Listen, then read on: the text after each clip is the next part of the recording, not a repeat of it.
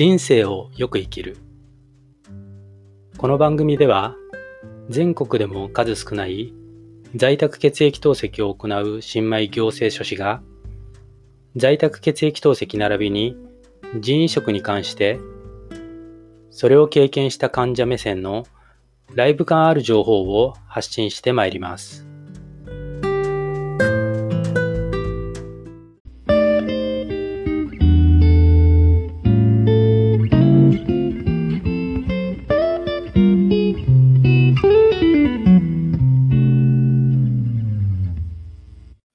さん、こんにちは。こんばんは。おはようございます。人生をよく生きる。本日は2020年10月の28日に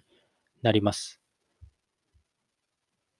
英語でポッドキャストを発信しようということで、この10月から始めておりますが、まあ、それに伴って、えー、昨日とおとといかな、えーと、ブログの記事も、まあ、それに関わる英語関連のブログの記事をアップしてます。まあ、両方とも、まあ、完全なる私の個人的な英語学習ブログになってしまって、えー、大変申し訳ないんですけれども。で、やっぱやってみて、難しいですね。英語で、えっ、ー、と、ポッドキャスト、うん、その内容が、えー、血液透析、在宅血液透析の内容となると、まあ、バシバシ医療専門用語が出てくるので、うーん、単語一つ発音するにも一苦労ですね。あの、まあ、実は、この半年前までかな、あの、DMM の英会話をやっていたんですよ。まあ、ちょっとやめちゃってるんですけどね、今は。まあ、その時に、こう、まあ、自己紹介みたいになるじゃないですか。その時に、自分のこと、まあ、自分のことと言ったら、今透析してるよっていうことですよね。で、しかも、これが在宅血液透析っていう、まあ、結構珍しいもんなんですよ、日本では、みたいな話を膨らませたいんですけど、まあ、なかなか納得いくような説明が英語でできないんですよ。まあ、これが非常に歯がゆくてですね。で、そんな思いをしたもんですから、で、この英語のポッドキャストをしているうちに、待てよと。あの、あらかじめ、その在宅血液透析に関する英文、まあ、それがうまくまとまっているものをまあ見つけてしまって、で、それをこう、繰り返し、繰り返しスピーキングの練習をすれば、覚えちゃえるじゃないかと。で、その覚えてしまえば、あの、そういう場面、まあ、あるかどうかわかんないですけど、自分の在宅血液透析生活というのを英語でうまく説明できるんじゃないかっていうことがきっかけで、えっ、ー、と、昨日のブログは、えー、そういった在宅血液透析に関する英文集みたいなものを、まあ、いろいろ調べてで、自分で必要だなと思うところをピックアップして、うん、まあ、記事というかね、まあ、勉強プログなんですけど、まとめたんですよ。で、せっかくなので、それを、まあ、ネタにして、えー、ポッドキャストとして配信してしまおうかなと思ったんです。んまあ、これがね、うまくいかないんですよ。やっぱりね。やっぱりというか、うん、まあ、日頃日本で日本語しか話してないですからね。なかなか難しいですよ。で、しかも、例えば、そうだな。普通に使ってるカリウム。ね。透析患者さんだったらカリウム気になりますね。で、カリウムっっていう言葉一つとっても、単語一つとっても、うん、高カリウム結晶ってなると、ハイパーカリーミアっていうらしいんですよ。ハイパーカリーミア。で、これは、100歩譲ってなんとなくわかりますよね。ハイパー、高い。で、カリウムからカリウム、カリウム、カリーミアってなんとなくわかるじゃないですか。で、これがカリウム単体になると、英語だとポタシアムっていうらしいんですよ。ポタシアム。そりゃないよと思いません？で、こんなんが、あの、英文にバシバシ出てくるわけですよ。で、こうなってくると、まあ、もともと流暢に話せないのが、それに輪かけて、もう、たどたどしさ満点になっちゃうんですね。だからもう、あの、番組にならないんですよ。うん。どうにか音声編集ソフトでどうにか修正しようかと思いましたけど、まあひどい出来で、うーん、そんなことがあって昨日は挫折しましたね。なので、まあしばらく、まとめた英文の音読をちょっとして、えー人様に、えーお聞かせできる形にはしてみたいなと思っている今日この頃であります。ちょっと前置きが長くなりましたが、さて、今日ですけども、何の話をしようかなと。で、今日は、えっ、と、在宅血液透析を導入されているというか、導入を検討している方の方がいいかな。うーん、一番の関心事、最大のメインイベントと思っているであろう、自己戦士のことをちょっと話しようかなと。まあ、ただこの自己戦士に関しては、結構話すことあるんですよ。いろんな角度から、えーお話しする内容があるのでね。うん。まあ、今日はその一つ、第一弾ということで、何を話すかというと、お在宅血液透析の自己戦士、まあ、自分で自分の腕に針を刺すということですね。それと、えー一般の、うん、施設血液透析、まあ、クリニック、病院に通われて、えー患者さんが受ける施設のスタッフ、技師さんとか看護師さんから針を打ってもらう。まあ、これを私が勝手に他者戦士って呼んでるんですけどね、自己戦士に対して他者戦士と言ってるんですけど、この人に刺してもらう他者戦士っていうのと、在宅血液透析の自己戦士、自分で自分の腕に針を刺すという、これ、どっちマシなのっていう、そういう話をしようかなと思います。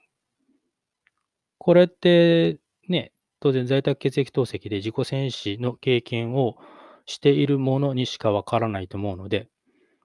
なかなかキャッチーかなと思って、えー今日は在宅血液透析の自己戦士と施設血液透析の他者戦士、どっちがマシなのという話を私の独断と偏見で、えーお話、検証してみようと思います。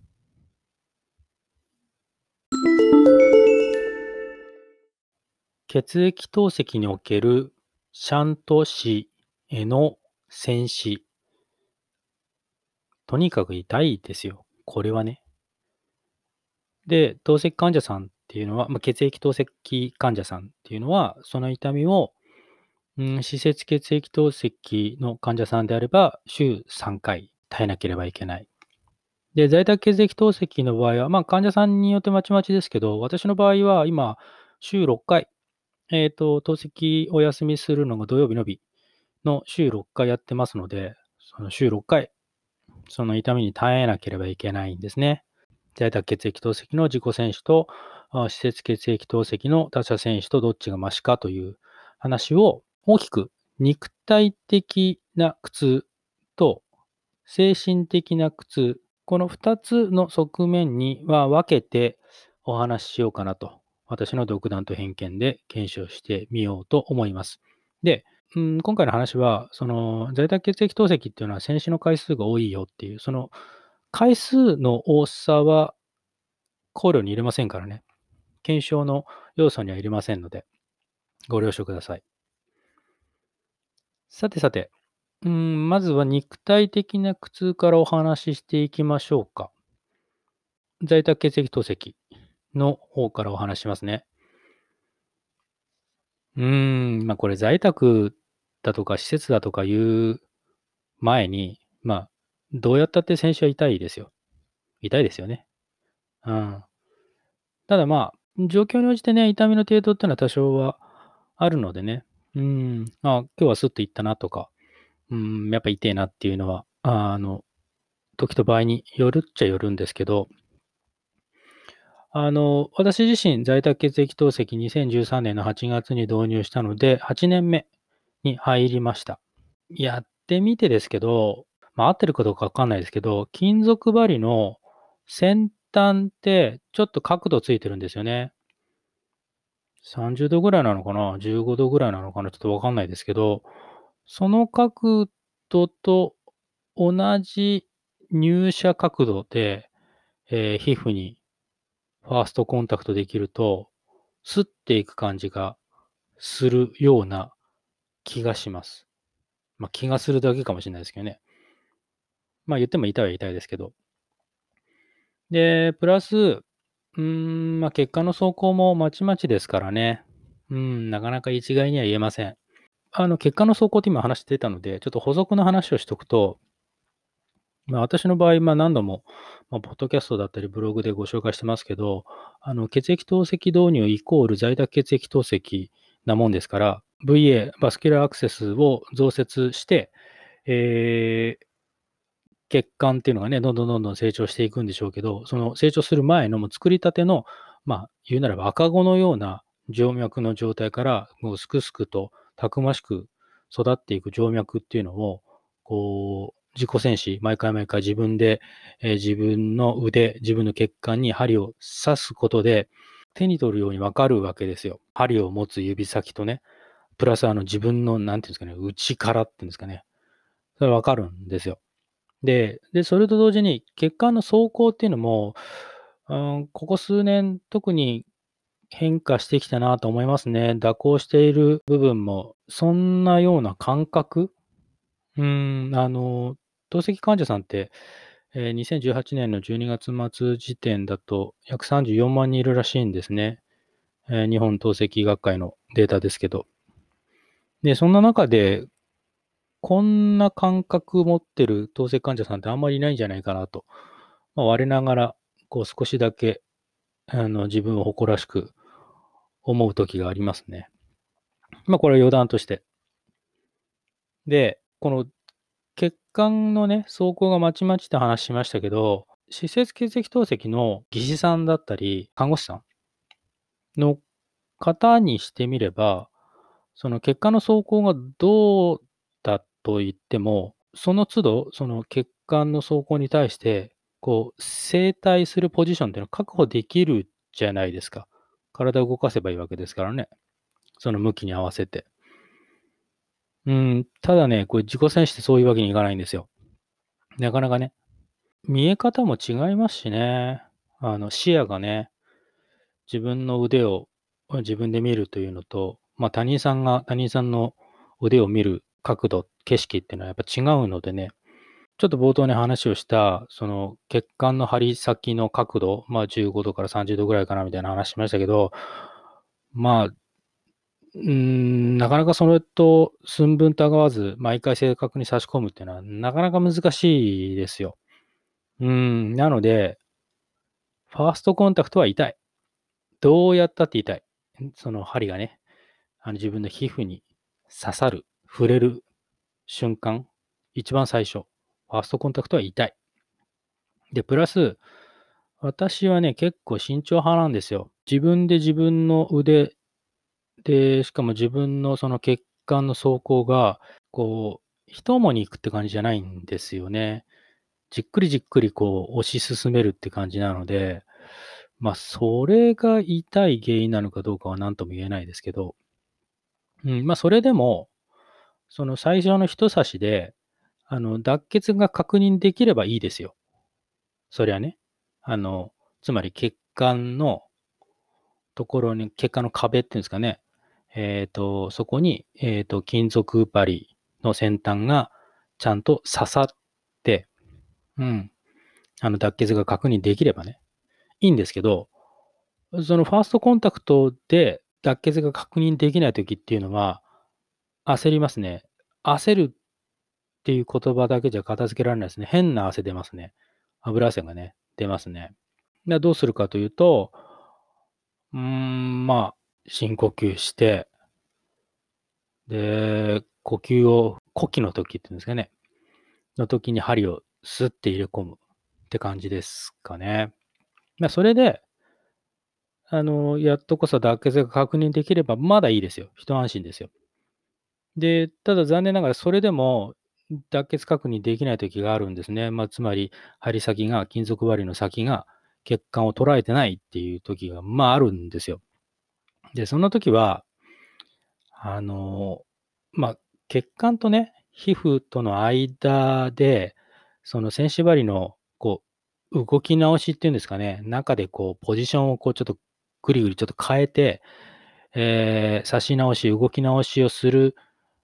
場合もありますけど、やっぱり、ちょっとやっぱ変な汗出てるんでね、一旦抜いちゃいますかね。あの、動き直ししたところで成功率がなんとなくですけど、五分五分なんで、まあ、抜いちゃいますね。抜いちゃうことが多いです。で、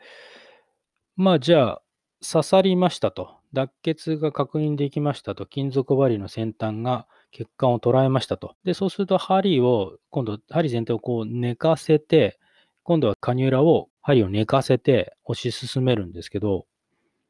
あの、脱血確認できてるのに、カニューラの先端がうまく血管内に入っていかないっていうこともまあまああるんです。でね、数年前までは、その段階でやめてました。結構早々に諦めてました。痛いし。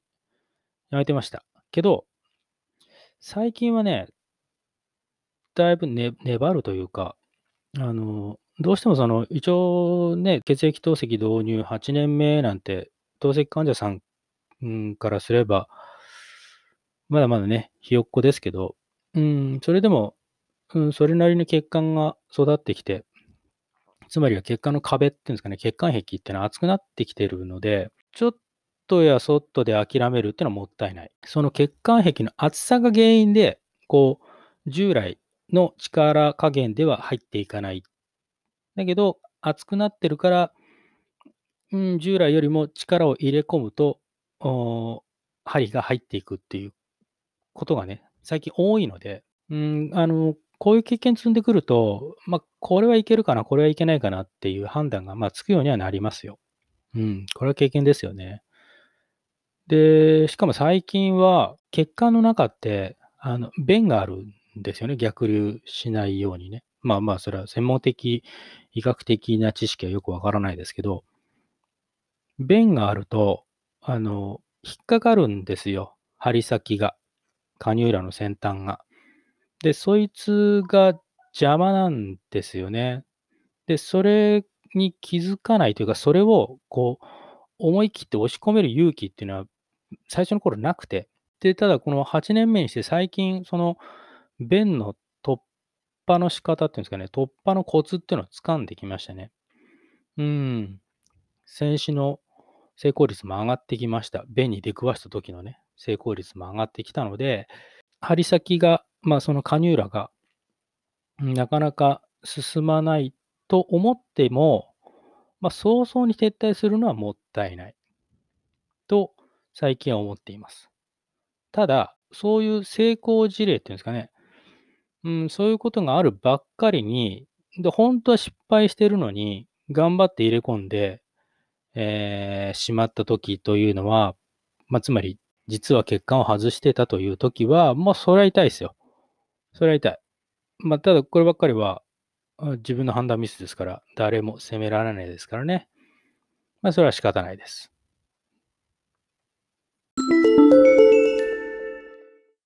血液透析の戦死で、これの肉体的苦痛の、今度は施設血液透析の話しますね。で、まあ私はちょっと施設血液透析の経験がないので、えー、安易に、お話しするのはどうかなと思いますが、うん、まあ一応、そのゼ、ゼロではないというか、うん、血液透析を最初の最初にやるときっていうのは、まあ VA を増設、手術をして、で、その入院をして、で、その1週間入院かなで、その間に、本当にその導入血液透析ということで、その入院した病院で、えー、3回かな、血液透析は、えー、短時間ですけど、やったりはしてるので、一応その様子はなんとなく察しはできるので、うーん、お話ししていきますね。これはこの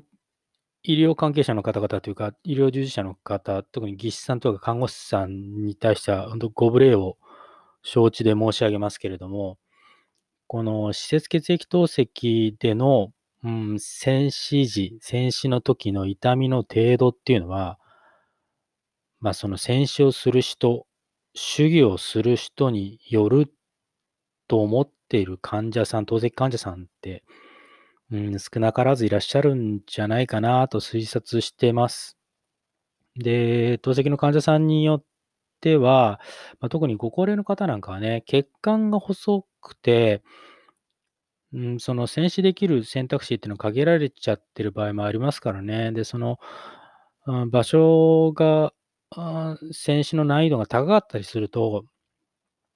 うん、主義をする方の、まあ、技量にね、左右されてしまうというのは、ある意味、まあ仕方がないですよね。あの、基本的に、これ個人的な印象ですけど、このプロの方っていうか、その医療従事者のね、まあ、技師さんとか看護師さん、プロの方の戦死っていうのは、まあ、主義が早いですね。さすがプロといった感じですよ。まあ、私が、えっ、と、先ほどお話ししたように、超慎重派なんでね、うん、その私からすると、まあ手際がいい。まあ針の皮膚へのファーストコンタクトから、えー、脱血確認、で、カニューラ挿入、で、金属、線縛りをスッと抜くと。で、この一連の動作が、まあ、躊躇なくスムーズに行われてますね。うん。これ感心します。ただ、さすがのこのプロ集団もですね、まあね、血管外すときもあるでしょう。で、スタッフの方としては、あの、差し直しっていうのはね、患者さんがかわいそうだと思ってのことでしょう。人差しで差し直しをしないで、人差しで済ませてあげようっていう、その、ご配慮から、まあ、先ほど私もちょろっと言いましたけど、その血管と、えー、皮膚との間で、その皮下で、うん、線縛りのこう動き直し、ちょっとグリグリグリってしてくれる場合もあるんですけど、あれ痛いと思いません？あの、あまり気持ちのいいもんじゃないですよね。どうなんでしょう？まあ、ぜひぜひ経験されている方の感想を聞きたいところですね。はい。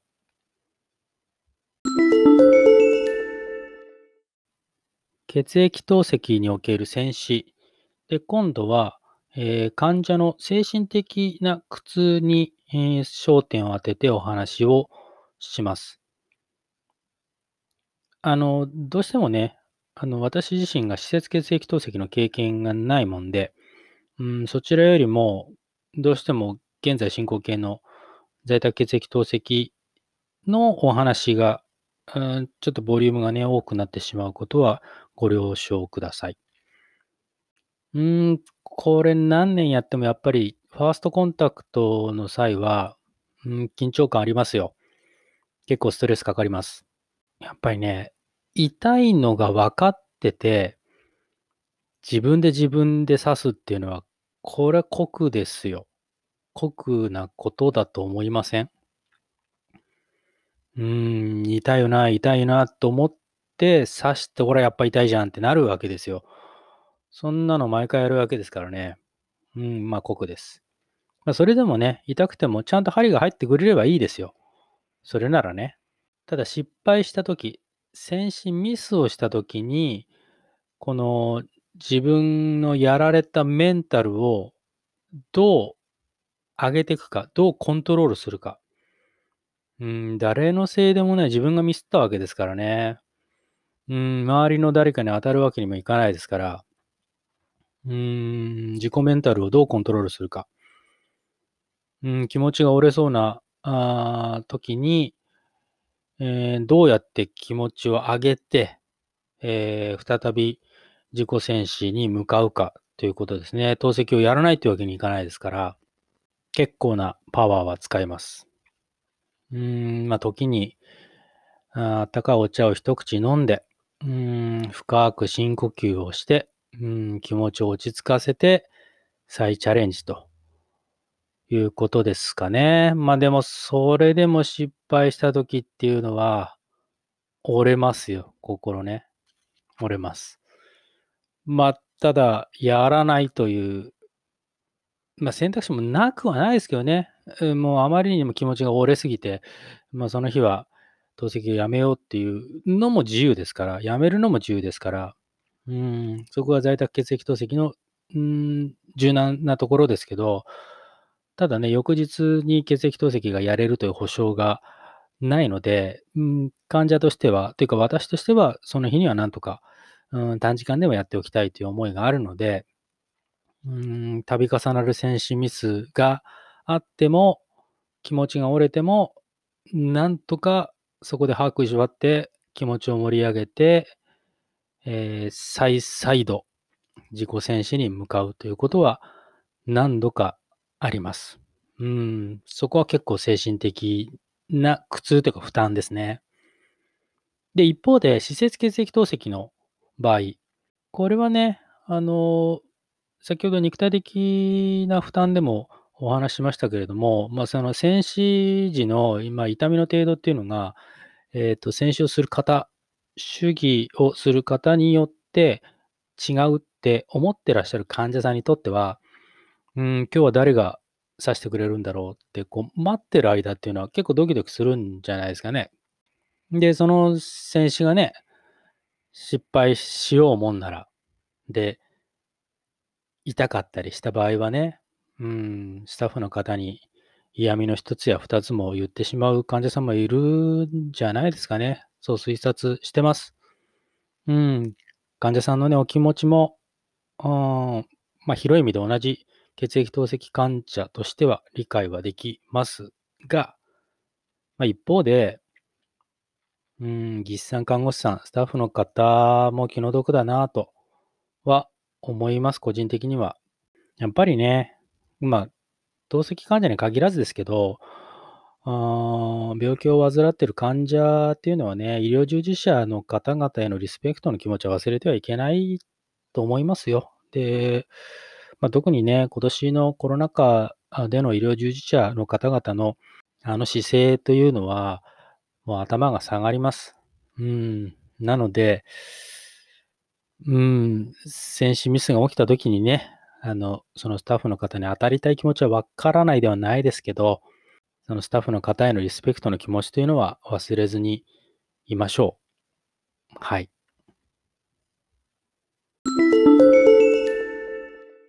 さてさて、これまでお話をしてきましたけれども、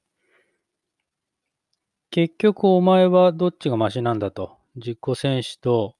施設血液透析の他者戦士どっちがマシなのかと聞かれたら、私は、ん自己戦士に軍配を上げますね。ただ、ケースバイケースの場合もあります。っていうのは、自分のその時の体調が最悪の時というのは、さすがに誰か刺してと思う気持ちにもなるのでね、あの、2014年かな？在宅血液透析を導入して多分1年ぐらい経過した時だと思うんですけど、その時移植した腎臓というのはもうすでに機能はしていないんですが、移植した腎臓内に血流が若干残ってていたということがあって、えっ、ー、と、それが原因で広い意味での拒絶反応が起きたんではないかと、まあ、先生の見立てですけど、その時はさすがにきつかったですね。誰か刺してと思いました。あの、39度を超えてくると、まあ、当然ね、頭ぼーっとするし、焦点定まらないわけですよ。なので、結構アバウトな感じで、えいやーと刺すのでね、そりゃ当然血管外しますわね。うーん、やっぱ案の定、戦士ミスが3回、4回続いたかな。うん、完全にその時気持ち折れましたね。で、まあね、熱も出てることですから、うーん、結構厳しい状態でしたけど、あの、先ほどお話ししたように、ちょ翌日ね、あの、やれる保証がないので、まあ、なんとかやりましたけどね、まあ、今思うと褒められるようなことではないですね。そんな39度超えてるような状態で、うん、透析するのはどうかなと今考えると反省はしておりますが、うん。で、そんなイレギュラーのケースを除けば、私は自己戦士に軍配をあげます。で、理由の一つとしては、その、戦士が失敗した時に、個人的には私の場合っていうのは、こう、なんでしょうね、他人のせいにするっていうより、自分に、責任を転嫁した方が、まあ、気は楽なんですよね。ななんだろう。うん、人の気持ちを考えるよりは、うん、例えば技師さんとかね、看護師さんに対して、ああれやこれやと考えるよりは、まあ、シンプルに失敗したら自分のミスというふうに、うん、責任を転嫁した方が楽なんですよ。なので、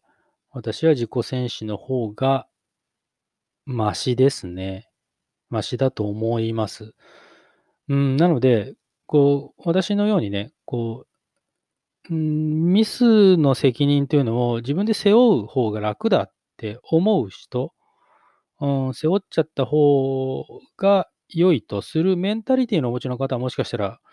在宅血液透析に向いてるのかもしれませんね。うん、それは言えると思います。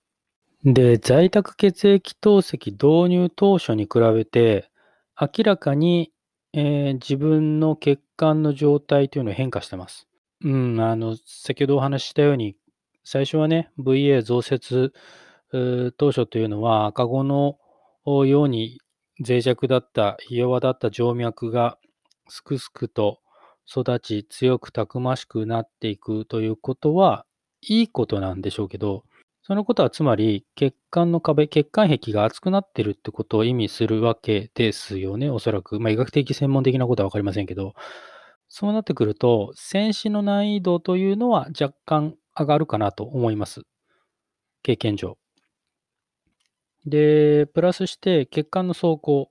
こちらも変化してきましたね。ポツポツと蛇行している箇所が見られてきました。そうなってくると、さらにさらに難易度は上がります。で、これも先ほどお話しましたけれども、血管内の弁、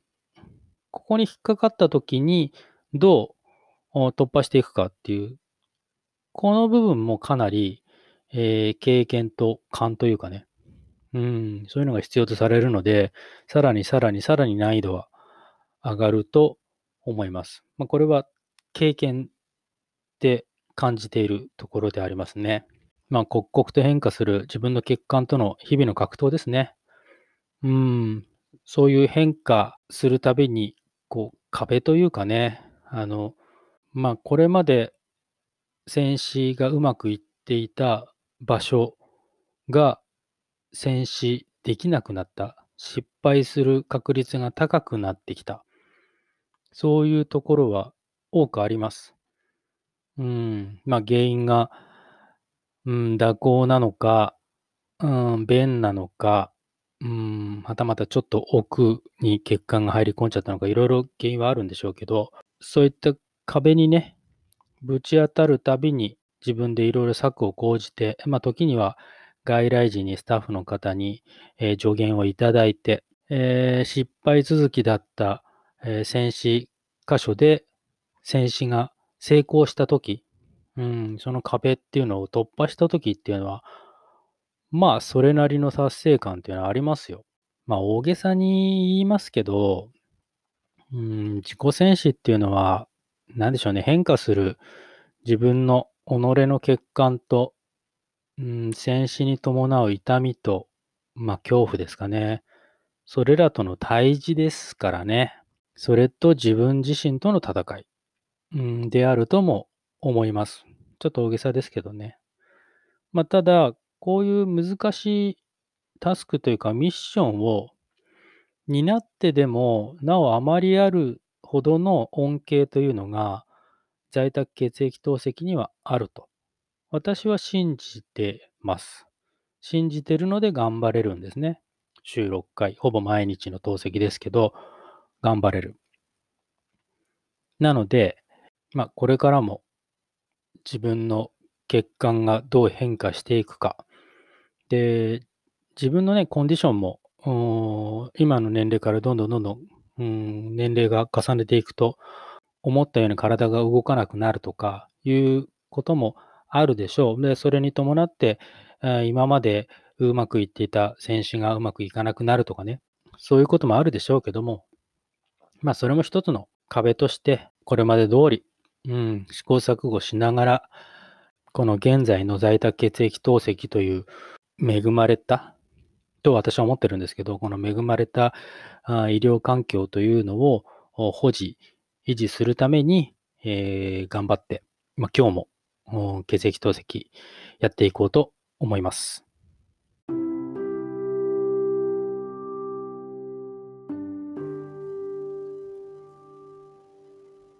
ということで、今回は以上になります。この番組では、引き続き、在宅血液透析並びに人員食に関する患者目線での情報を発信してまいります。ブログ、人生をよく生きるも解説しておりますので、そちらもご覧いただければ幸いです。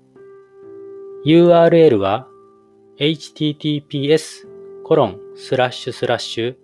キングダイ2020ハイフンブログドットコムです。それではまたお会いしましょう。ご視聴ありがとうございました。